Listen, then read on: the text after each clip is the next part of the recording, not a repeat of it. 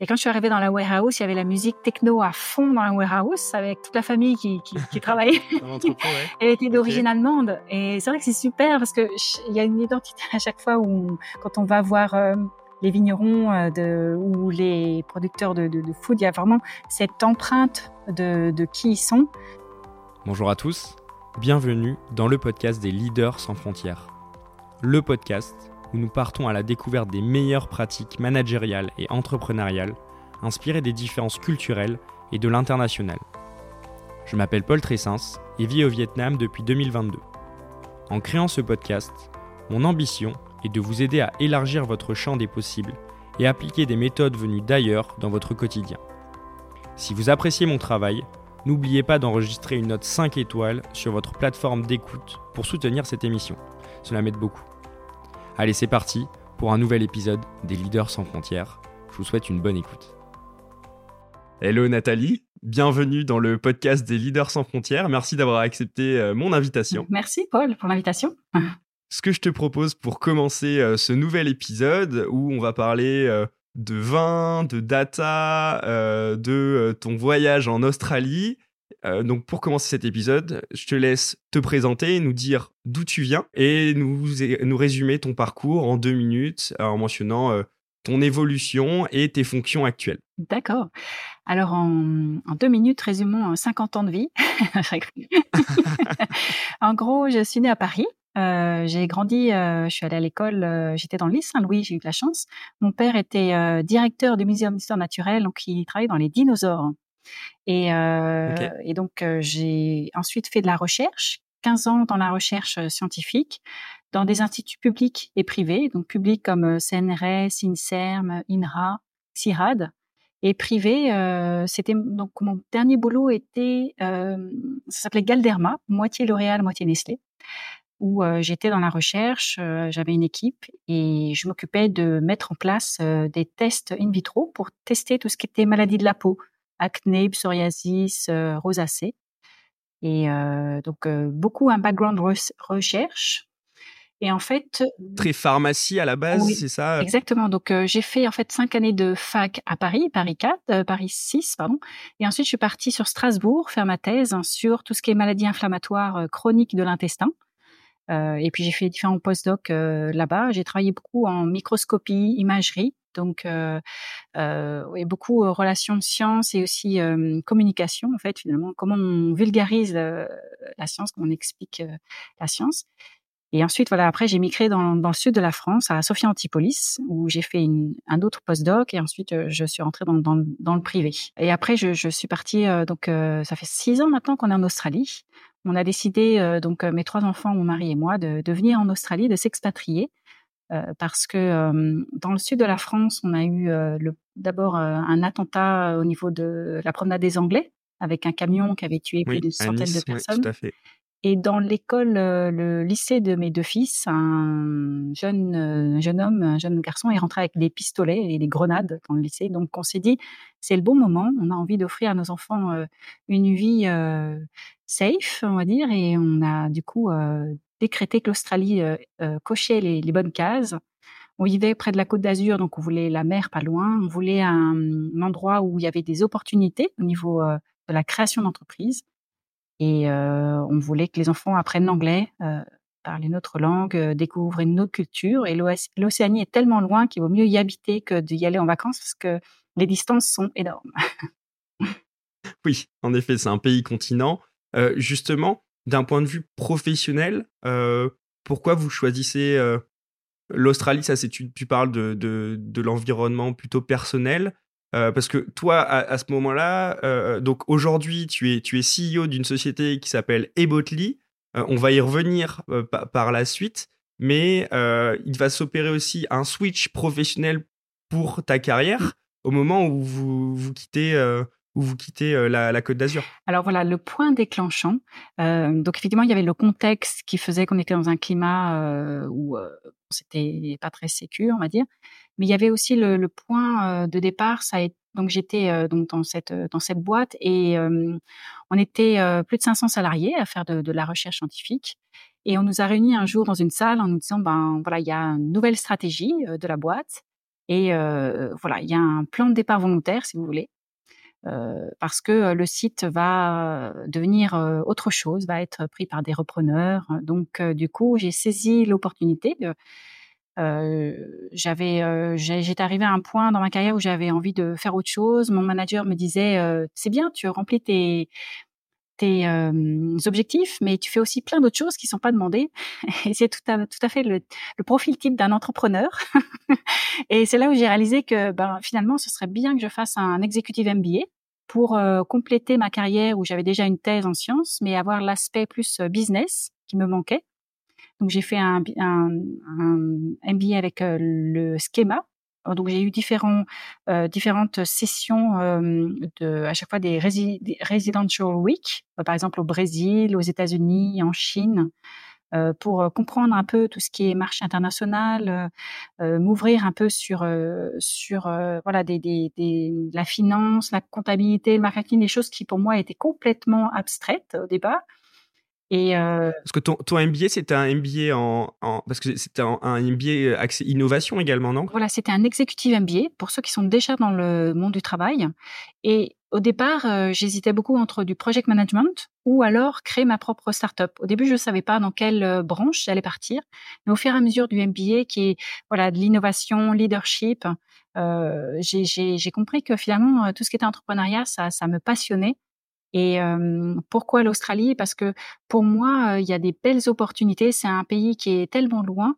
D'ailleurs, par exemple, Facebook ou d'autres grosses entreprises testent souvent leurs idées en Australie parce que si jamais ça ne marche pas, personne ne le saura. C'est à l'autre bout de la terre. Et c'est vrai que l'Australie, si on réussit à valider le marché australien, souvent c'est plus facile après de, de grandir sur d'autres marchés parce que c'est assez particulier, c'est compliqué donc l'Australie, pour nous, c'était aussi une, aventure de, tester un peu sur sur ce, cet autre continent dans une autre langue.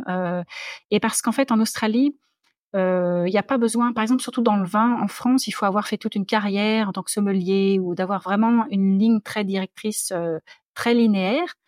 En Australie, euh, par exemple, lorsqu'on fait vos études, si vous commencez des études de médecine, l'année d'après, vous pouvez faire des études de droit, puis après, le semestre d'après, de la comptabilité, et puis après, du marketing.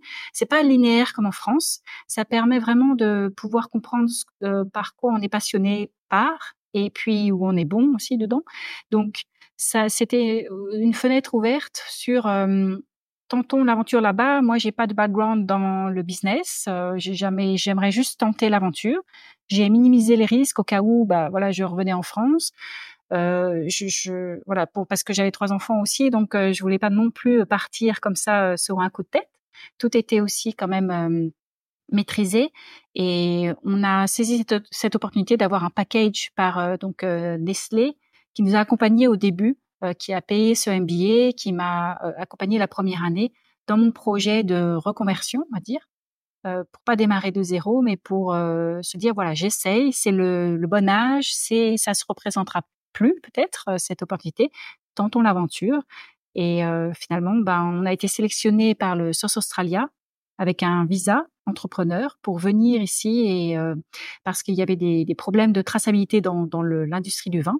Oui, c'est ça, parce que alors il y a, y, a, y a, un nombre de visas qui sont euh, déterminés chaque année, donc faut être tiré au sort, c'est ça? Ça fonctionne un petit peu comme les, comme les États-Unis Alors ça, ça c'est au Canada, je crois. L'Australie, c'est intéressant parce que les Australiens, ils, ils, ont une bonne qualité de vie et en fait, ils font pas des études longues comme nous en France. Hein. Nous, nous euh, beaucoup de gens font des bacs plus 5 parce qu'il y a beaucoup de compétition et c'est difficile de se différencier. En Australie, les gens s'arrêtent souvent après le bac ceux qui font des études supérieures, c'est souvent les gens qui viennent d'overseas et qui viennent faire leurs études en Australie. Donc du coup, moi j'ai eu un visa après qui était euh, un visa euh, Global Talent Visa, c'est-à-dire euh, le fait d'avoir une thèse, tout simplement, ça donne une passerelle pour avoir un, un visa permanent très rapidement, parce que parce qu'en fait ils cherchent des gens qualifiés, ils cherchent des ingénieurs, ils cherchent des informaticiens, ils cherchent des gens qui ont fait des études. Donc c'est plus facile, même des entrepreneurs aussi le pays est tellement loin qu'en fait, euh, voilà, le fait d'avoir des gens qualifiés pour eux, c'est intéressant. Et bah, pour nous, c'est une belle opportunité aussi. Donc, euh, ça va dans les deux sens. Ok. Et quel a été, quand tu arrives en Australie, un des plus grands défis culturels auxquels tu as été euh, confronté Alors c'est vrai que on est arrivé ici avec voilà cinq petits bagages avec un visa touriste. Moi, mon plus grand défi au départ, ça a été l'anglais parce que même si je l'avais appris à l'école, eh ben j'ai eu l'impression que j'avais jamais appris l'anglais en France. C'était bizarre parce que euh, toutes les expressions australiennes, etc. Enfin, je, je, je, mon anglais était très, euh, la gramme était très grammaticalement peut-être correct, ou, mais pas du tout appliqué à la vie courante. Et donc j'ai pris plusieurs mois de cours d'anglais pour vraiment revoir les, les bases d'anglais, revoir un petit peu euh, finalement comment on parle anglais ou on écrit anglais. Et je me suis même posé la question, mais qu'est-ce que j'ai fait pendant mes cours d'anglais en France? Parce que j'avais vraiment l'impression de découvrir des, règles de grammaire ou même de, découvrir des, expressions, des choses que j'avais que dont je me souvenais absolument pas d'avoir euh, euh, étudié en France. Mais effectivement, la langue est, vraiment euh, une première euh, barrière de, de déjà l'oreille de s'habituer et puis même l'oral aussi parce que on fait beaucoup rire les Australiens dans le sens où nous on a on s'exprime de façon académique. Voilà et pas du tout euh, casual. Euh, voilà, eux ils vont dire euh, good day, day mate. Enfin, ils ont des, des, du coup des expressions par exemple, barbecue, ça va être Barbie. Et donc, nous, Barbie, on on connaît pas par la poupée. donc, c'est vrai qu'au départ, il y a vraiment une immersion à faire. Et, ça, c'est sûr que c'est un grand défi quand on est entrepreneur parce que ben, il faut apprendre le bon vocabulaire, surtout dans son message, pour son site internet, pour se vendre, etc. Donc ça, ça a été un, un des premiers défis. Le deuxième défi, ça a été d'être focusé sur sur une idée uniquement et puis un marché, un business, etc. Et moi, j'avais tendance à partir dans tous les sens parce que j'avais beaucoup d'idées et j'avais envie de tout faire et on peut pas tout faire. Et donc ça, ça a été aussi un, un autre défi en tant qu'entrepreneur, c'est d'être patient, persévérant et de se focuser que sur une chose, l'une après l'autre, parce que si on part dans tous les sens, euh, c'est très compliqué. Ok. Justement, on va, on va venir à, l'histoire euh, des Botley maintenant. donc, vous arrivez en, Australie, toi avec ton, bagage recherche, ce, MBA dans ta valise, comme tu dis. comment vous vient l'idée, comment te vient l'idée de te lancer dans le secteur du vin et comment tu identifies euh, ce problème à résoudre sur le marché australien Alors, euh, alors il y a plusieurs éléments. Déjà en France, euh, j'ai de la famille qui fait du, du chablis et du pinot noir.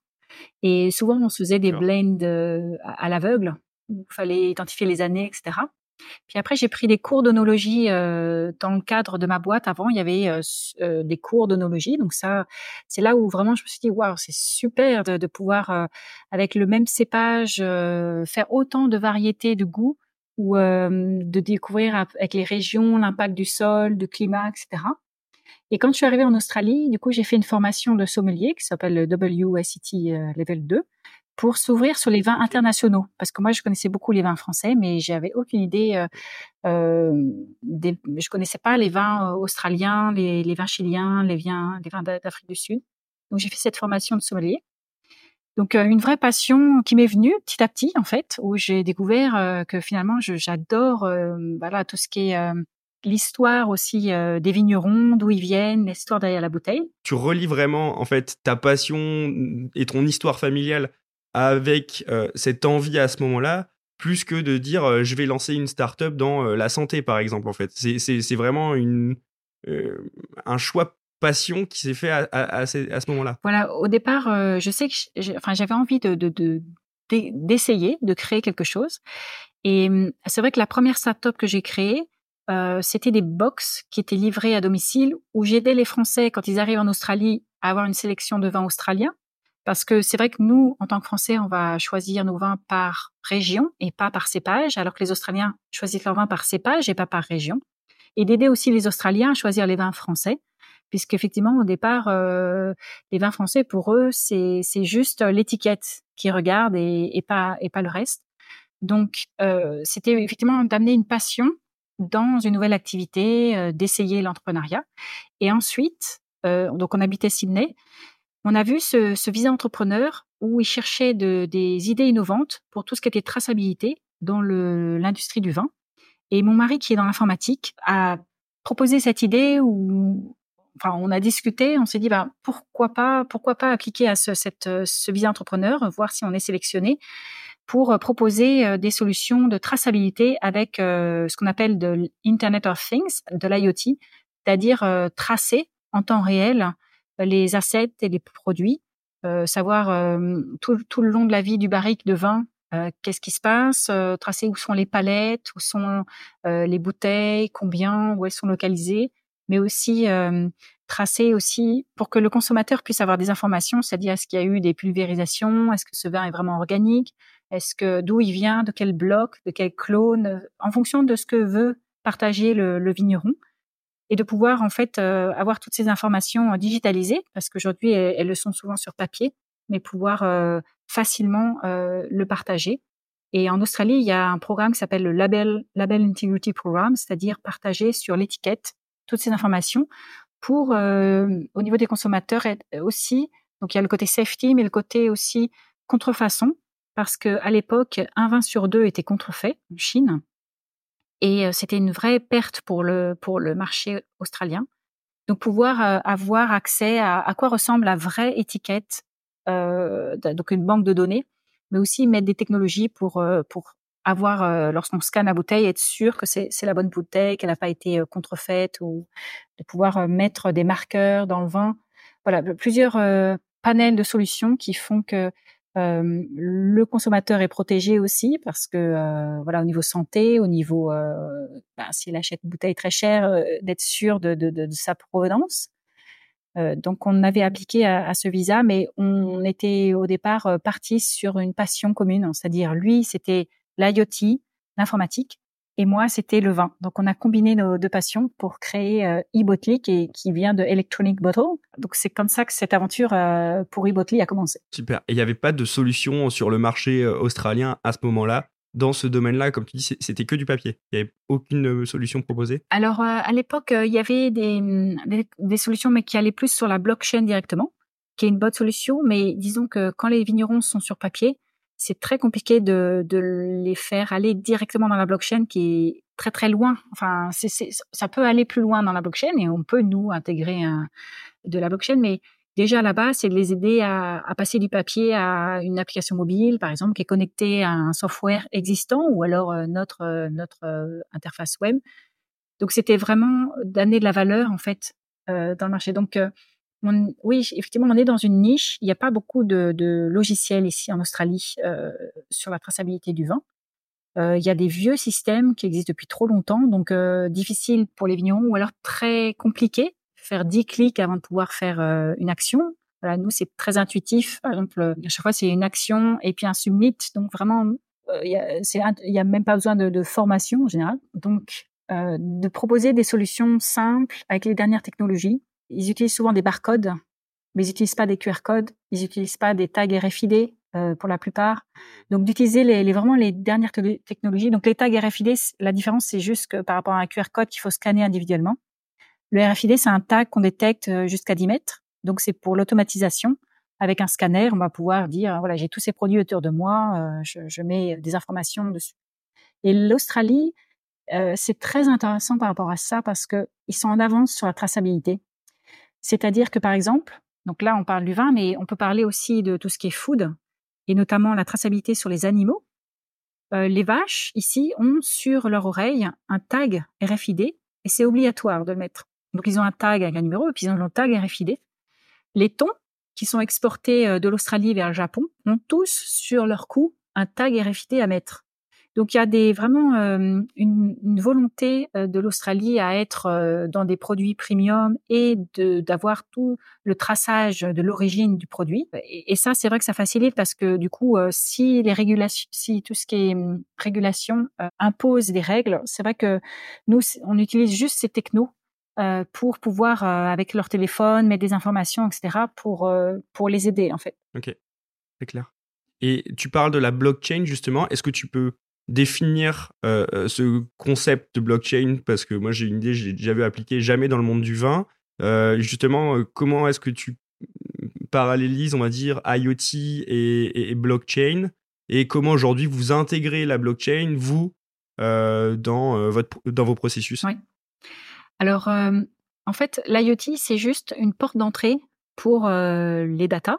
Et ce qui est l'avantage, en fait, c'est que c'est automatisé, on va dire, parce que c'est difficile de dire à un agriculteur, bon, bah alors là, tu t'arrêtes de travailler et tu rentres sans données maintenant avec ton téléphone parce que il faut les rentrer pour les digitaliser. Bon, bah lui, il va se dire, bah non, je continue sur mon papier parce que je vais perdre trop de temps là, ça sert à rien. Il n'y a pas de valeur ajoutée. Alors que l'IoT, ça évite de rentrer manuellement ces informations, ça va les automatiser. Oui, alors l'IoT, c'est plutôt la partie hardware. Ça, ça c'est plutôt clair, on vient d'en parler sur tout ce qui est RFID, etc. Moi, ma question, elle était plutôt sur les algorithmes de blockchain que vous avez derrière, comment justement vous les intégrez et en quoi euh, ces algorithmes diffèrent d'une structure euh, plus classique, on va dire, euh, qu'on retrouve sur une simple application? Oui, la blockchain, c'est plus mettre en commun toutes ces données parce que dans la supply chain, elle est très déconnectée, surtout, euh, en tout cas en Australie, elle est vraiment déconnectée. Par exemple, dans le monde du vin, c'est les growers qui vont euh, faire pousser les grappes de raisin, les winemakers qui vont acheter ces grappes de raisin et faire le vin, puis ensuite des bottlers qui vont mettre en bouteille, des labeleurs qui vont mettre une étiquette. Donc, alors qu'en France, ça va peut-être être le même vigneron qui fait de A à Z toutes ces étapes. La blockchain permet de centraliser toutes ces données qui sont faites par des entités différentes comme des blocs. Ça va donc euh, partager toutes ces données et ça va les sécuriser, c'est-à-dire personne ne va pouvoir les modifier après coup, puisque du coup elles, sont non modifiables. Donc je dirais que ces, ces data, euh, c'est plus pour les sécuriser parce que voilà, si on veut après euh, que par exemple au niveau des, des douanes ce soit utilisé, ou alors du consommateur qui habite en Chine, on va être sûr que ces données elles sont pas modifiables, elles sont sécurisées. Donc euh, la blockchain a une vraie valeur ajoutée pour euh, pour tout ce qui est euh, traçabilité. Et en Australie, il y a eu un gros projet qui a été qui est en discussion et qui qui est en cours pour tout ce qui est traçabilité dans le, le spirit making, parce que il y a des taxes qui sont très fortes quand on fait des spiritueux. Et le gouvernement a décidé d'appliquer ces taxes avec finalement un système de blockchain où on trace ce qui se passe lors du, spirit making. Et du coup, c'est directement relié au, regulation et donc ça, on peut taxer directement euh, le spirit maker, quoi, par exemple. Ok. Oui, donc c'est vraiment la façon de mettre une interface à disposition des acteurs, mais la même interface de façon à ce que euh, les, différents acteurs ne puissent pas interagir sur les données de l'autre et puissent tous bénéficier des mêmes sources de données en fait. Exactement, ça reste un, ça reste un outil. Euh, c'est-à-dire que par exemple le mmh. consommateur, lorsqu'il va scanner sa bouteille, il aura toutes les informations que le vigneron veut partager, qui ont été stockées dans la blockchain. Donc on est sûr que ça n'a pas été euh, copié, modifié. Par exemple, euh, moi j'ai vu des donc des cas de bouteilles contrefaites où il y avait un petit trou sous la bouteille, le liquide avait été enlevé et ils avaient remis un autre liquide. Donc en fait, de sécuriser juste le packaging, ça suffit pas. Euh, par exemple, de sécuriser juste le liquide non plus. Enfin, il faut un, ensemble de, sécurité. Et c'est vrai que la blockchain permet de croiser toutes ces données parce que si on met juste sur le packaging une sécurité, ça ça suffit pas. Alors que si vous avez tout le traçage de toute la supply chain, c'est beaucoup plus compliqué de contrefaire parce que du coup, euh, il y a eu euh, un scan à différentes étapes de, la supply chain. Donc, euh, ça devient de plus en plus compliqué quand il y en a au moins 5 ou 10 plutôt que juste sur, sur le packaging un petit autocollant qui est facile à enlever. je veux dire, il suffit juste de, de le copier, de le répliquer, d'en remettre un autre. Ou enfin, ça, ça c'est beaucoup plus facile à, à contrefaire. Tout à fait. Ok. Et dans ce marché, enfin, dans, cet environnement qui est plutôt traditionnel. Euh, alors, euh, je, le vois notamment euh, par rapport à l'environnement français où les chatons ont leur procès. J'imagine que c'est peut-être la même chose en, Australie. Comment justement vous avez réussi à pénétrer le marché et à convaincre justement ces différents acteurs de d'utiliser votre solution Alors c'est là où justement l'Australie c'est pour moi une belle opportunité. En France, on est vraiment très traditionnel et, c'est bien parce que justement on répète à chaque fois les mêmes méthodes et, du coup il y a un vrai savoir-faire. En Australie, on appelle ça du coup le nouveau monde. Même si l'Australie a les plus plus vieux pieds de vigne puisque nous, on a eu le phylloxéra, donc on est revenu rechercher des, pieds de vigne en, Australie. L'Australie est assez dans l'innovation. Donc, par exemple, ils vont faire un blend de, de grappes de raisins blancs et rouges mélangés. Ils vont faire du red sparkling, des choses qu'on voit plus rarement en France les étiquettes sont, il n'y a pas vraiment, enfin il y a des règles pour les informations, mais je veux dire du coup il y a, du print sur le, du, gravage sur les, où on peut graver sur les bouteilles. Enfin il y a, plein d'innovations, voilà, toile de jute sur les comme étiquette. Enfin du coup ça, ça, ce qui est intéressant c'est que il y a une ouverture d'esprit qui fait qu'on peut taper à la porte d'un vigneron, il va ouvrir sa porte et euh, être passionné et, et, vous raconter, ou vous pouvez poser des questions, un peu tester le marché. Alors qu'en France, il va falloir prendre rendez-vous, ça va être plus compliqué. Euh, les gens sont peut-être plus fermés.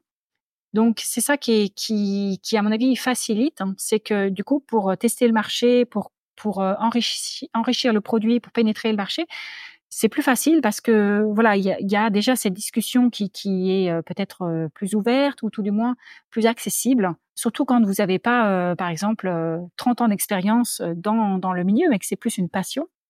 C'est plus facile de construire son networking. En Australie, par exemple, vous pouvez rencontrer le ministre de l'innovation. Il vient à des, des événements de start-up régulièrement, ou la ministre de l'agriculture. Donc, c'est beaucoup plus accessible pour développer son, son networking, mais aussi pour, pour faire parler de soi. Donc, du coup, c'est vrai que on va plus vite. Pour lever des fonds, il y a, des, opportunités, notamment pour ceux qui viennent de l'étranger, euh, euh, pour venir s'établir dans, une ville ou alors. Euh, euh donc c'est vrai que tout, ça mis ensemble. Après l'IoT, euh, l'informatique, etc., c'est des domaines aussi en Australie euh, qui qui peut-être manquent d'expertise. Donc du coup, ça c'est intéressant de, venir en tant que Français apporter peut-être ses connaissances, son expérience. Euh, le fait qu'on soit français dans le monde du vin, ça facilite. Même si on a un accent, euh, l'accent français euh, passe bien. Donc, du coup, ça, aide aussi peut-être à avoir une certaine reconnaissance. C'est vrai que tout ce qui est gastronomie française est reconnu en Australie. Ok. Aujourd'hui, quel est le business model des Botley c'est un SaaS. Comment vous, vous faites, comment vous, travaillez, vous vendez votre solution? Oui. Alors nous, effectivement, c'est une SaaS, c'est une souscription mensuelle. Euh, qui, fait que du coup on, a voilà on accompagne nos clients sur le long terme et on grandit avec eux parce que du coup à chaque fois on rajoute des fonctionnalités s'ils si, ont besoin. On a fait aussi deux levées de fonds euh, à la base. Euh, après j'ai c'était intéressant de voir un peu au niveau stratégie moi, je suis partie plus, et ça c'est marrant, c'est une question culturelle. Les Australiens vont lever des fonds, ils vont lever facilement 10 millions, sans avoir une preuve de concept ou sans avoir un, une POC, euh, c'est-à-dire mmh. ou, tout du moins une MOC, un, premier produit à montrer. Alors que nous, Français, on va vouloir que tout soit parfait, qu'on ait le produit abouti et finalisé, etc., pour ensuite lever des fonds. Et donc, ça, c'est intéressant comme approche. Euh, nous, on a levé deux fois des fonds et après, je, voilà, en tant que Français, je me suis dit, nous, on y va doucement, step by step, etc. Comme euh, en, France, vous, avez levé à quel moment et, vous avez levé combien à chaque fois? On a levé en vraiment seed tout au début. Euh, on a fait une première levée de fonds. On était dans un dans un accélérateur de donc on était à 40 000 dollars. Et ensuite, on a fait une deuxième levée de fonds de 250 000 dollars. Donc vraiment des petites levées de fonds. Mais ça nous a permis d'être profitables euh, maintenant, on est profitable. Et c'est pour ça que maintenant, la prochaine levée de fonds, euh, j'y vais doucement parce que en fait, on est on n'est plus dépendant des investisseurs. En fait, du coup, le fait d'avoir fait des petites levées de fonds, c'est bien parce que du coup, on a euh, on a encore euh, une très grande majorité de notre compagnie. Enfin, je veux dire, les investisseurs ont une toute petite partie. Et puis, ça ça nous permet euh, voilà de, de pouvoir déjà être crédible. Euh, parfois, en levant les fonds, voilà, on, gagne en crédibilité, en network. Finalement, les investisseurs nous, accompagnent dans notre euh, journée. Et puis, euh, en, en, connaissance, en crédit, euh, le fait d'être français, mais d'avoir accès à ces personnes, ces réseaux, voilà, c'est ça, réseau de personnes australiennes. Vous faites première levée en 2019, c'est ça? C'est ça, ouais, 2000. Le précide? Oui, précide. Et après, on l'a dit. Et la deuxième levée, elle arrive combien de temps après euh, le, le CID, il arrive combien de temps après? On l'a fait peut-être un an et demi après, quelque chose comme ça. Ok. Mm. D'accord. On ne veut pas être une grande, grande compagnie parce que, voilà, l'idée, c'est d'être euh, très proche de nos clients. Donc, nous, on va beaucoup sur le terrain parce que c'est là où on apprend, parce que c'est là où on découvre, euh, voilà, si les gens sont prêts à payer pour ou non, s'il y a un marché déjà.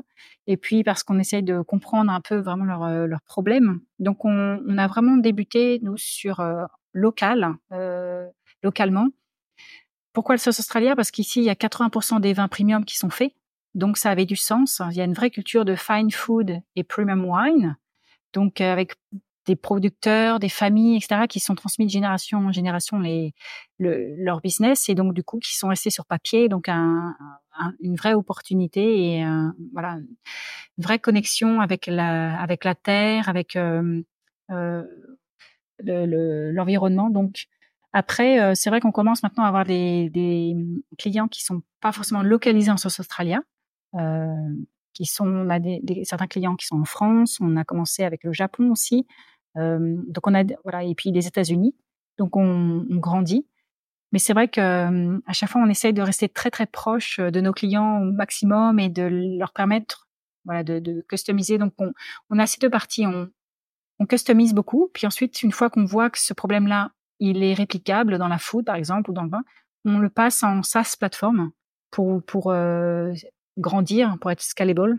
Oui, parce que tu dis maintenant vous êtes basé dans le sud, donc là, là, là vous êtes à Adélaïde, avant vous étiez à Sydney, ouais. vous êtes euh, vous êtes déplacé.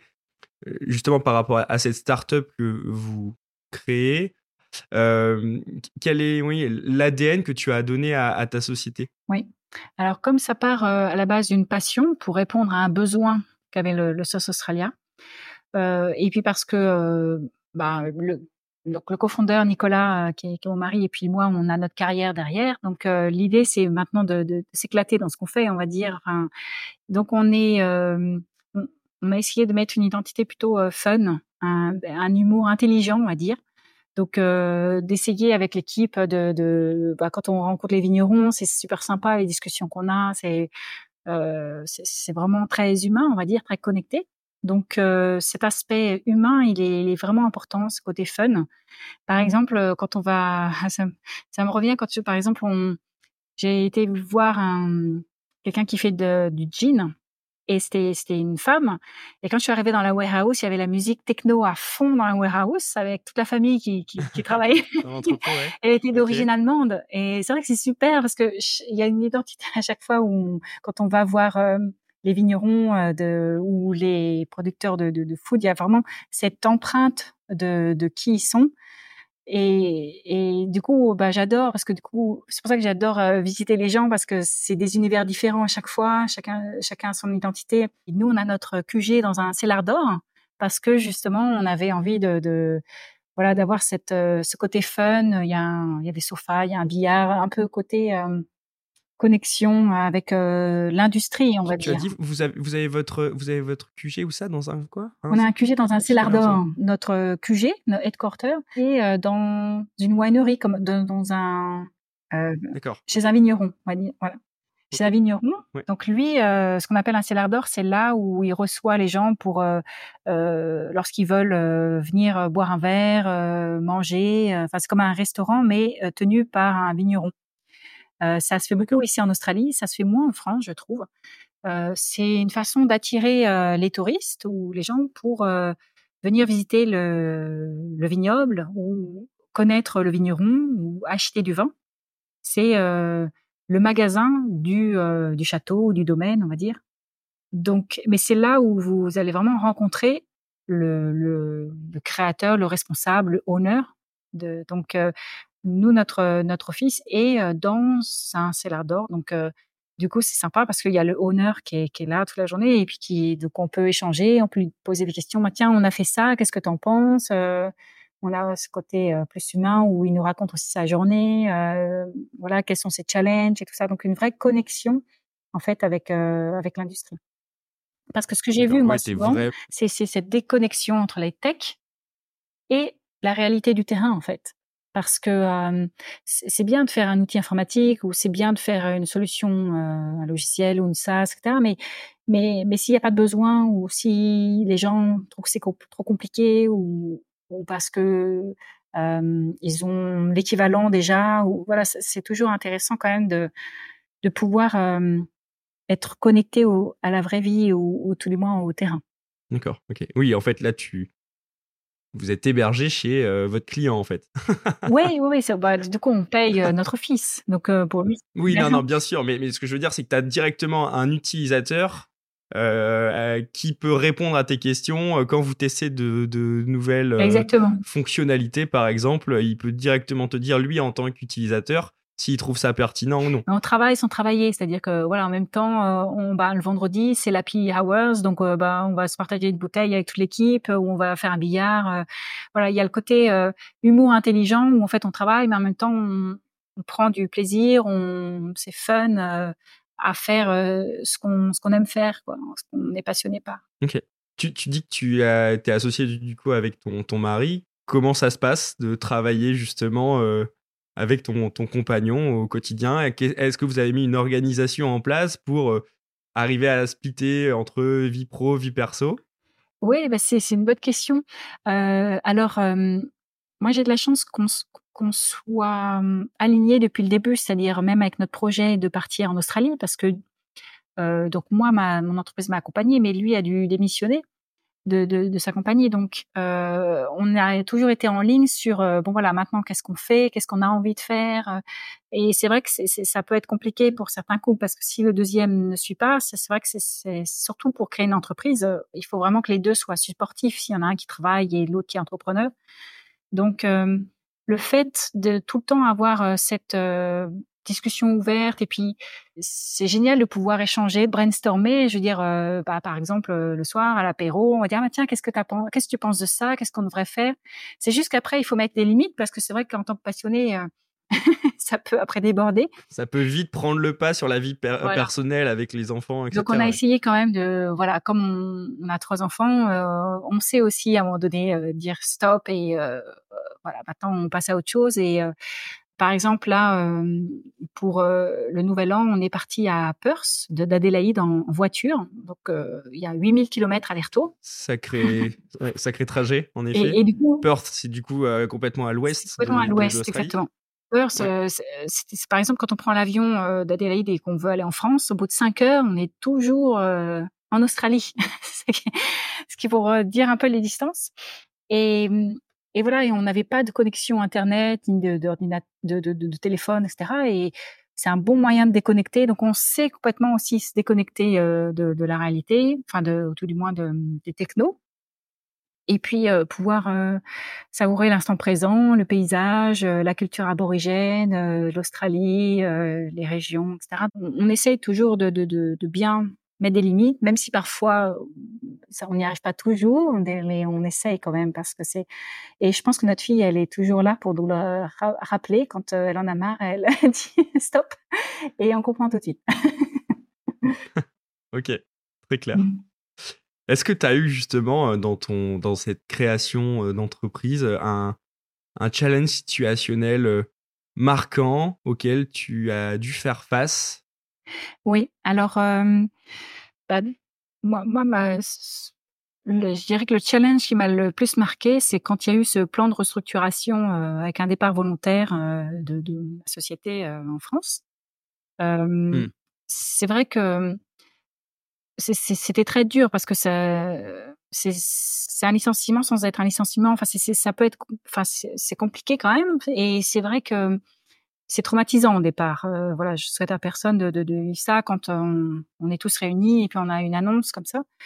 Donc euh, ça, c'était, euh, est-ce qu'on reste là, est-ce qu'on s'en va, mais en même temps, 500 personnes vont chercher du boulot en même temps. Est-ce que du coup, ça va pas être compliqué? Donc c'est vrai que il y avait des repreneurs, il y avait des voilà des opportunités. Euh, voilà, ce qui est bien en France, c'est justement on n'est pas laissé comme ça sur euh, sur le tapis. Et puis on a eu un an pour euh, réfléchir à notre euh, nos options. On a eu un accompagnement, donc c'est vraiment une chance qu'on a en France. après, nous, ça nous a permis aussi de se dire bon voilà, profitons de ce challenge pour en faire une opportunité et, euh, et le retourner en fait. C'est-à-dire que euh, bon, peut-être que c'est pas ce qui était ce qu'on voulait, c'était imposé, mais en même temps, ben ok, ça nous met un coup de pied dans le derrière. Prenons ça comme comme une opportunité pour la famille et essayons de, de faire quelque chose avec et puis en minimisant les risques toujours. Donc, euh, je dirais que ça, je l'ai revu après dans, dans cette situation-là où finalement parfois ça se passe pas comme on veut quand on crée une entreprise ou alors on part sur une idée et puis en fait on se rend compte que le business model euh, cinq ans après ça n'a rien à voir que l'idée de départ. Euh, nous par exemple par rapport à l'idée de départ, après il y a eu la crise euh, du Covid, enfin il y a eu, les bushfires, il y a eu la crise avec la Chine, donc euh, plein de choses qui ont fait que euh, bah, il a fallu s'ouvrir sur la food aussi, il a fallu euh, faire autre chose qui font que euh, de le transformer en, opportunité, c'est vrai que c'est d'accepter aussi que voilà il faut faut continuer. c'est un peu comme un proverbe chinois qui fait qui, qui explique que l'eau avec du courant, il faut pas lutter contre le courant, mais il faut se laisser partir avec le courant et bah, voilà, parfois c'est pas tout à fait la route qu'on imaginait, mais mais, mais en fait, c'est comment transformer ces, challenges en, opportunités. Et, c'est vrai que lâcher prise et, et, continuer, être flexible aussi, parce que ça nécessite une certaine flexibilité. Euh, voilà, je pense que c'est c'est la leçon moi que j'ai tirée de de, de pas euh, de, de de continuer en fait. Ouais. C'est vrai que c'est au départ euh, on est arrivé en Australie, on dormait par terre sur la moquette. C'était pas du tout le rêve australien qu'on avait promis à nos trois enfants, parce que on avait un container, mais qui pouvait pas venir en Australie tant qu'on avait des visas touristes. Donc, on n'avait rien au départ. Et puis, comme on était des migrants, on est migrants quand on arrive en Australie, ben, même avec un PhD, un, un executive MBA, ben, on prend conscience qu'il faut tout prouver et redémarrer à zéro, euh, même si on a 15 ans d'expérience derrière. Donc, euh, c'est c'est vrai qu'il faut aussi accepter parfois et être humble et se dire, ben, voilà, euh, rien n'est acquis, mais euh, voilà, il faut, faut aussi euh, avancer. ouais, tout à fait. Ok. Oui, en effet. Là, là, on parle de, de ton des enseignements que tu as tirés euh, suite à, cette décision dont dans ta, ton entreprise en France qui a décidé de licencier ou de restructurer, on va dire, une partie de l'entreprise. moi, j'aimerais savoir quels enseignements tu as justement euh, tiré de ta carrière en recherche et quels sont les outils que tu as développés durant ta carrière de la recherche que aujourd'hui tu réappliques en entrepreneuriat? Moi, je trouve qu'il y a beaucoup de similarités entre la recherche et euh, l'entrepreneuriat parce qu'en fait, dans la recherche, on fait une hypothèse, on teste ces hypothèses, on fait euh, de l'expérimentation, et puis ensuite on, on, on conclut en fait, euh, on interprète et on conclut. Et quand on est entrepreneur, c'est c'est un peu la même chose, c'est la même approche, c'est-à-dire qu'on va faire un business model, on va faire des hypothèses euh, de projection, euh, de cash flow, ou s'il y a un marché, et ensuite on va valider la, la proposition de, de, ce qu'on a fait comme business. Et il va falloir réadapter en fait. C'est pas en one shot. Il va falloir refaire des nouvelles hypothèses, remodifier, reconclure. Et, c'est des cycles, comme aussi on a en informatique avec la méthode agile. Et en fait, bah, j'ai trouvé que ce que j'avais appris dans la recherche, je pouvais aussi l'appliquer dans l'entrepreneuriat, en fait, de pouvoir expérimenter des nouvelles idées et voir comment c'était pris, comment ça fonctionnait et puis re, euh, réfléchir là-dessus, etc. Comme comme des cycles qui qui s'arrêtent jamais. Donc euh, et puis le, dans la recherche, euh, bah moi j'étais aussi en charge de mettre en place l'automatisation des, des, tests in vitro. Et c'est vrai qu'aujourd'hui je l'utilise aussi beaucoup dans mon quotidien quand j'aide par exemple, c'est plus dans le manufacturing ou les producteurs de, food à optimiser leurs process et à automatiser certains certains process qui sont très manuels. Et donc ça, c'est vrai que cette partie-là aussi, euh, je, je, je me rends compte que euh, moi, je suis comme une enfant quand je vois des robots euh, fonctionner dans tous les sens. je retourne en enfance et j'adore. J'avoue que je me lasse pas de visiter euh, des, des entreprises ou des industries qui sont automatisées c'est quelque chose qui me fascine à voir comment c'est mis en place. C'est pas facile à mettre en place, hein, ça met quand même des années, mais mais quand ça marche, c'est c'est c'est pas forcément mauvais pour le côté humain parce que l'humain va se refocaliser sur des tâches plus gratifiantes, on va dire. Quand c'est des tâches répétitives, c'est vrai que la robotique peut peut aider en fait et, et l'humain, le côté humain peut se, focaliser sur des tâches plus intéressantes ou plus intellectuellement stimulantes, on va dire. Donc c'est voilà, j'aime bien visiter des, des, entreprises et ce côté automatisation, euh, bah voilà, je, je l'avais dans la recherche et je le retrouve aussi ici.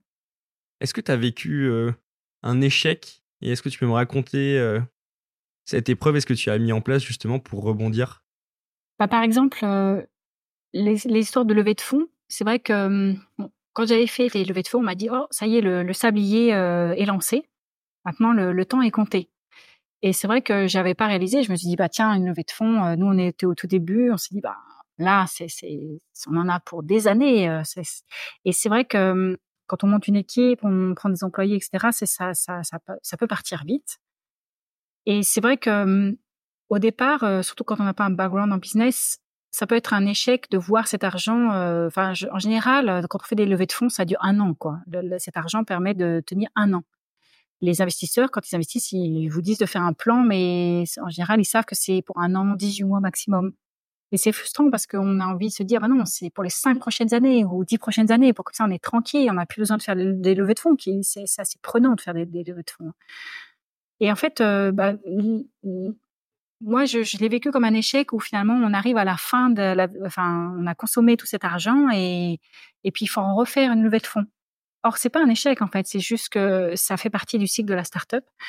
Mais les leçons que j'en ai tirées, c'est que c'est qu'en fait, euh, je voulais absolument que la startup soit profitable en fait, pour plus être dépendant des investisseurs, parce que j'ai vu tellement de gens autour de moi qui faisaient des grosses levées de fonds, mais en fait après, on rentre dans un process où, bah, comme on a une grosse levée de fonds, on va prendre des plus grands bureaux, on va prendre plus d'employés, on va prendre donc du coup le, le, le les dépenses chaque mois sont plus importantes mais ensuite, quand on arrive à la fin de ces consommations de, levée de fonds, c'est terrible parce que du coup, il faut, ben, il le, on peut plus garder tout le monde, on peut plus avoir le même office, etc. Donc, euh, du coup, je me suis dit que même si ça mettait beaucoup de pression, je voulais, euh, je voulais avoir un, minimum de clients avec ce nombre-là, ce, ces revenus, pour en fait être après indépendant des, des, des levées de fonds. Et si, si on fait une levée de fonds très bien, c'est du plus. C'est vrai que ça accélère, mais je voulais pas être 100% dépendante des levées de fonds parce que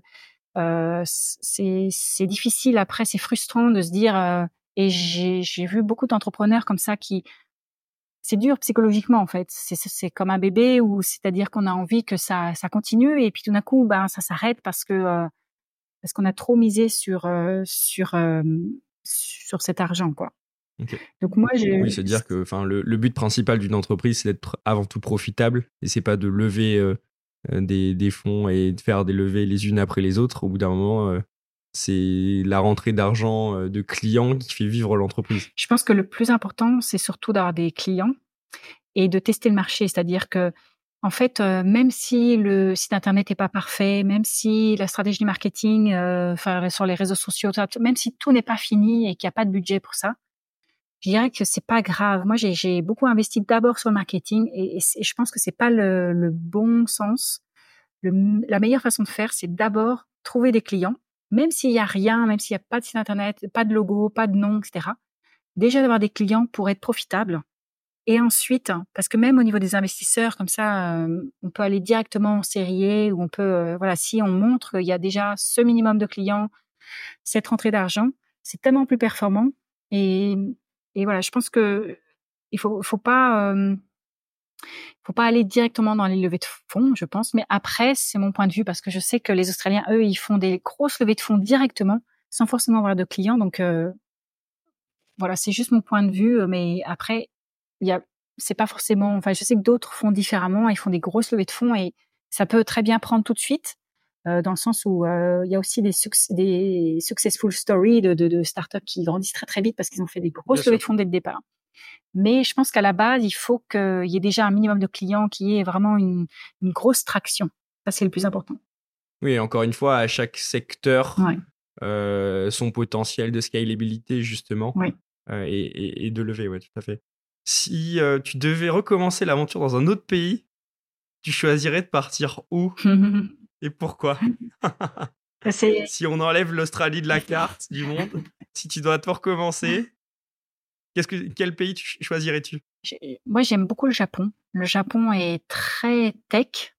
C'est incroyable. Les... C'est à deux vitesses, en fait, au Japon. Il y a, je veux dire, ils ont utilisé le fax jusqu'à il y a très peu d'années. Donc euh, la carte bleue aussi, ils ont commencé à l'implémenter il y a pas très longtemps non plus.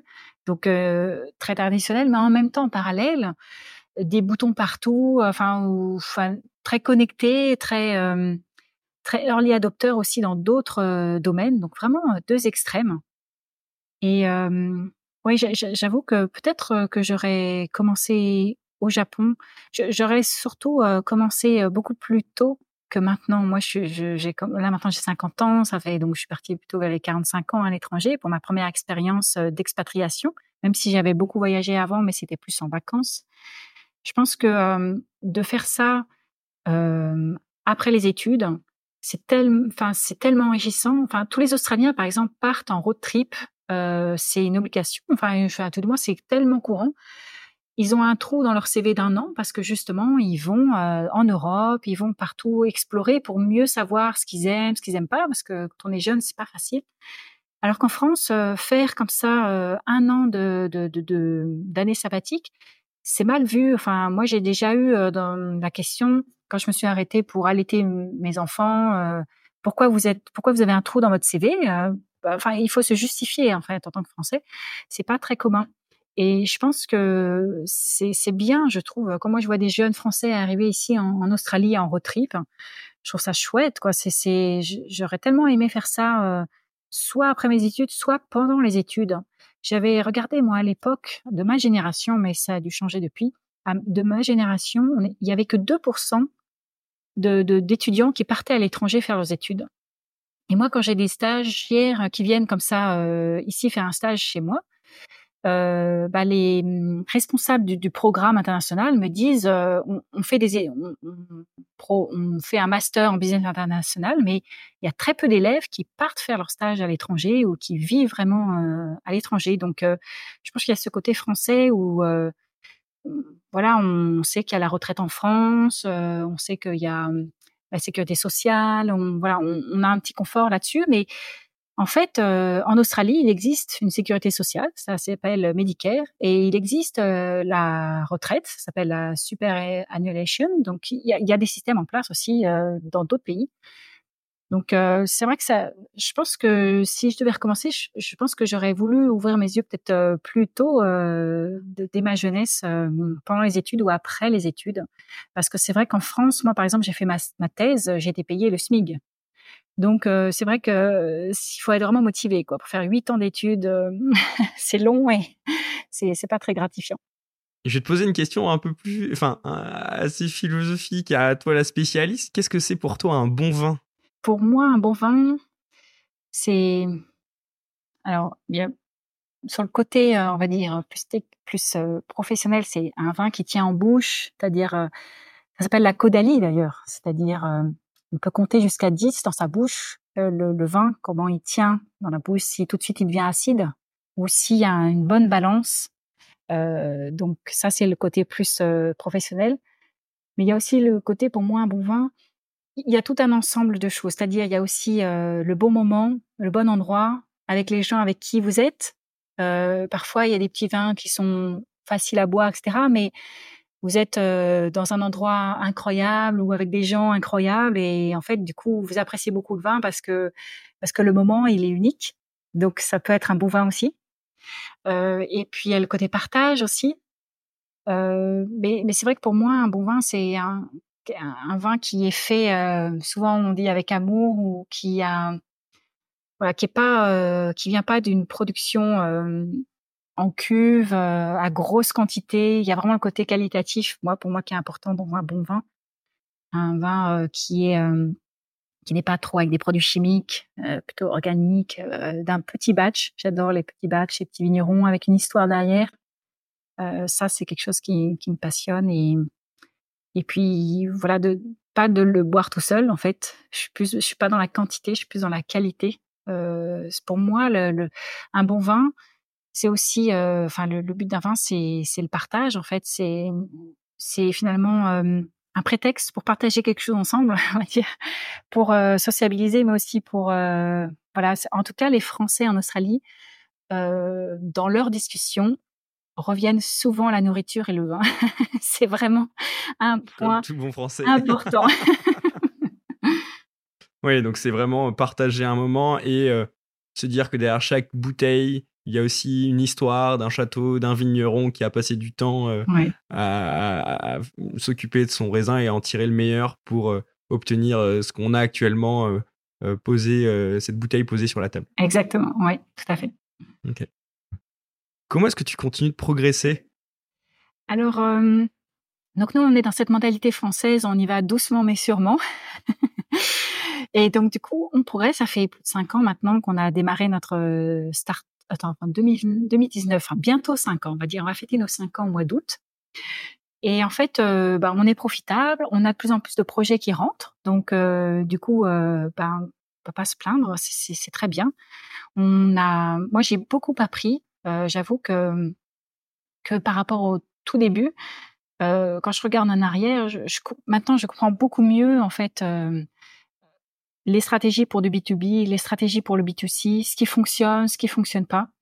J'avoue que les partenariats, c'est vraiment important parce que c'est, je veux dire, en tant que Français qui arrive en Australie, il, enfin, faut pas que je travaille que avec des Français, il faut travailler avec des Australiens qui ont déjà leur réseau, qui ont déjà leur database. Ça, c'est tellement important d'être local. Euh, et, et puis, euh, bah, c'est aussi de prendre des gens qui sont passionnés, ça c'est sûr. Euh, ça permet de faire grandir la boîte aussi euh, plus vite. Et puis de pouvoir euh, déléguer, euh, de prendre des gens qualifiés. Donc c'est vrai que on, on, progresse, on progresse et on a maintenant deux SaaS plateformes, donc une pour les growers et une pour les winemakers, et on en sortira bientôt une troisième pour euh, tout ce qui est food producer. Donc ça, progresse, on a de plus en plus de solutions, plus en plus de projets. Mais, disons que tout seul, euh, j'aurais jamais pu y arriver. C'est aussi euh, le réseau. Et par exemple, moi, sur LinkedIn, j'ai 7000 personnes connectées. Donc, c'est-à-dire, ça prend du temps, en fait. C'est quelque chose, je sais, pas si c'est parce que je suis française, mais, mais c'est pas quelque chose que j'ai fait euh, en, moins d'une année, quoi. J'avoue que quand je vois aussi des, gens qui sont successful, je, vois que la moyenne, c'est cinq ans, quoi, minimum, quoi. C'est-à-dire que ça, ça prend du temps. Ça prend du temps, il faut être patient. On parle justement de démarche, de, de, de progression. Est-ce que tu as un indispensable? Alors moi, ce que j'appelle un indispensable, c'est euh, un livre de chevet, par exemple, ou un livre qui t'a accompagné euh, et que tu lis encore, tu feuillettes de temps en temps. Ça peut être euh, un podcast, un film qui t'a marqué. donc, quel est ton indispensable? Il euh, y a un bon podcast que j'aimerais recommander, c'est de Mel Robbins, M-E-L plus loin R-O-B-I-N-S. Elle est américaine. elle est super. Elle, booste en fait par rapport à voilà, euh, qu'est-ce qu'on définit euh, c'est quoi le bonheur, euh, comment arriver à à suivre ses motivations et à être persévérant. Enfin, c'est vraiment des podcasts super chouettes et très motivants. Écouter le matin, par exemple, dans, dans sa voiture, euh, comment, par exemple, une actrice, euh, après quatre fois, a perdu des, des, des, Oscars et la cinquième fois l'a eu et a persévéré, persévéré. Euh, bah voilà, elle raconte super bien et c'est vraiment très motivant, un super podcast inspirant. Au niveau bouquin, il y a un super bouquin qui s'appelle euh, Motherland de Stéphanie euh, okay. Trethewey, T-R-E-T-H-E-W-E-Y. Et ça, c'est des femmes qui, euh, qui ont vécu des choses très dures dans leur vie et comment ensuite, après, elles sont devenues euh, des leaders et ont eu un parcours successful, euh, soit en créant un business et sont devenus, euh, ont grandi euh, dans leur dans leur business et sont devenus des successful stories. Et pourtant, au départ, connaissant leur histoire, c'était c'était pas du tout voué, enfin c'était pas du tout une destinée, on va dire. Donc c'est un super bouquin qui retrace que ben en fait c'est plus qu'est-ce qu'on fait de sa vie en fait, qu'est-ce qu'on décide, on est plutôt maître de sa vie dans ses décisions. Donc c'est j'aime beaucoup ce, livre. C'est des plus des des australiennes qui racontent. c'est une journaliste qui raconte des histoires de de différentes australiennes et c'est un, un très beau livre. Quel est le meilleur conseil qu'on t'ait donné dans ta carrière?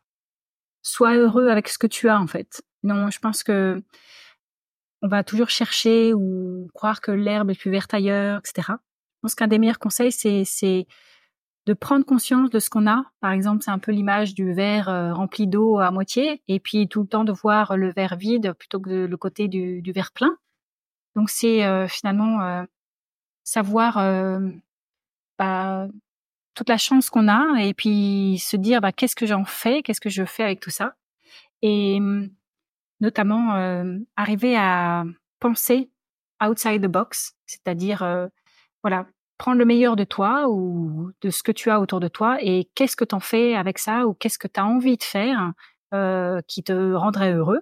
Et de penser outside the box, c'est-à-dire euh, voilà, de pas se dire euh, ok bon ben si j'ai envie d'être heureux, peut-être qu'il faut si je lis un si je lis un bouquin, il va me dire de faire ça, ça, ça, ça, ça. Non, ben en fait, non. Suis pas le protocole.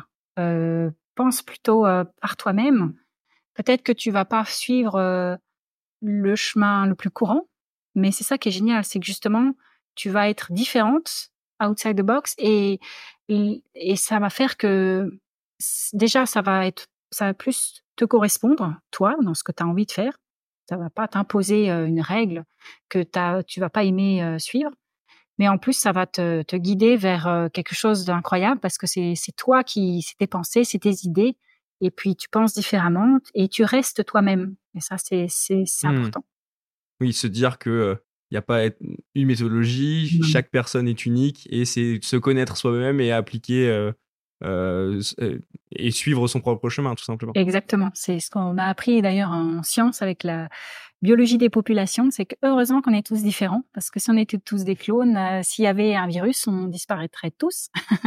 Donc l'idée, c'est qu'on est tous différents, et c'est la beauté justement des différences. Ça sert à rien de nous imposer de rentrer dans une case. Euh, et moi, j'ai toujours eu du mal à rentrer dans les cases parce que bah voilà, parce que moi, par exemple, j'ai une sœur handicapée et que bah, j'ai grandi euh, en m'occupant de ma sœur. Hein. Euh, donc, euh, bah, j'étais pas une enfant euh, comme tout le monde à aller jouer à la Barbie après les cours. Donc, c'est sûr que et je vois de plus en plus de c'est difficile d'entrer dans des cases et le système australien scolaire est bien pour ça. C'est que hum, ça prend vraiment en compte que chaque enfant est différent et que on n'est pas tous voués à apprendre une formule par cœur et la réciter. On, est tous, on a une approche tous euh, différente de, de, de, du bonheur, de l'apprentissage, euh, de donc je pense que c'est de l'éducation. Enfin voilà, c'est important de, de rester soi-même. Est-ce que tu as une citation ou une maxime qui te guide dans ta vie? Eh ben, oui, je pense que justement, euh, je pense que c'est important de, de, de croquer la vie à pleines dents euh, donc par exemple Molière euh, disait il faut manger il faut manger pour vivre et non pas vivre pour manger. Je pense que c'est une bonne citation parce que justement en France nous on avait plus l'habitude de, travailler pour euh, payer le loyer, payer les études des enfants. Et en fait, on s'est rendu compte qu'on était dans un engrenage de métro boulot dodo quelque part, hein, ou tout au moins voiture plutôt que métro parce qu'on n'était pas sur Paris. Mais en fait, euh, on s'est dit, ben, en fait, nous, on n'a pas, on n'a pas envie de cette vie-là pour nos enfants. On aimerait que eux, ils aient aussi euh, le choix de, de, pouvoir faire ce qu'ils veulent et pas euh, travailler pour payer les factures à la fin du mois. Donc, je pense que c'est important de, de, vivre en fait et pas de, de finalement ben, juste vivre pour pour payer les, les factures, etc. à la fin du mois ou travailler pour payer les factures. Donc, je pense que c'est cette approche euh, de Molière, il faut manger pour vivre et non pas vivre pour manger. Je pense que c'est une bonne philosophie de, de, profiter de la vie. On, la vie, elle, elle est courte. autant, autant se donner les moyens de, de pouvoir faire euh, ce qui nous passionne le plus. Si tu devais transmettre un, un conseil à une personne qui souhaite entreprendre, quel serait-il? Il faut être curieux, il faut être curieux et, beaucoup écouter. je pense que c'est important de ne pas arriver, surtout quand on va à l'étranger, en, se disant, on a un peu cet esprit français un peu colonial, colonialiste, on va dire. Je pense que c'est bien d'arriver et d'être humble, d'être d'avoir la sagesse et puis de la sagesse et puis de l'humilité, on va dire. Enfin, la, de pas se, de pas se sentir supérieur parce qu'on est français, ce qui est, enfin, je veux dire, en aucun cas le cas. Et puis d'avoir le courage, en fait, de, de se dire, voilà, je, j'assume je, mes choix, je le fais, et, euh, et, et, voyons ce qui se passe. Mais surtout d'écouter aussi euh, quand on voyage à l'étranger. Je pense que c'est important de, de comprendre le pays, de comprendre euh, la nouvelle la, culture dont on n'a pas, donc pour nous c'est nouveau, pour euh, pouvoir s'intégrer en fait, de pas rester en mmh. retrait. Donc je pense que l'écoute est, est, très important. Est-ce que tu peux me recommander une personne pour un nouvel épisode de ce podcast? Alors bah oui, parce que donc ça c'est une, une bonne.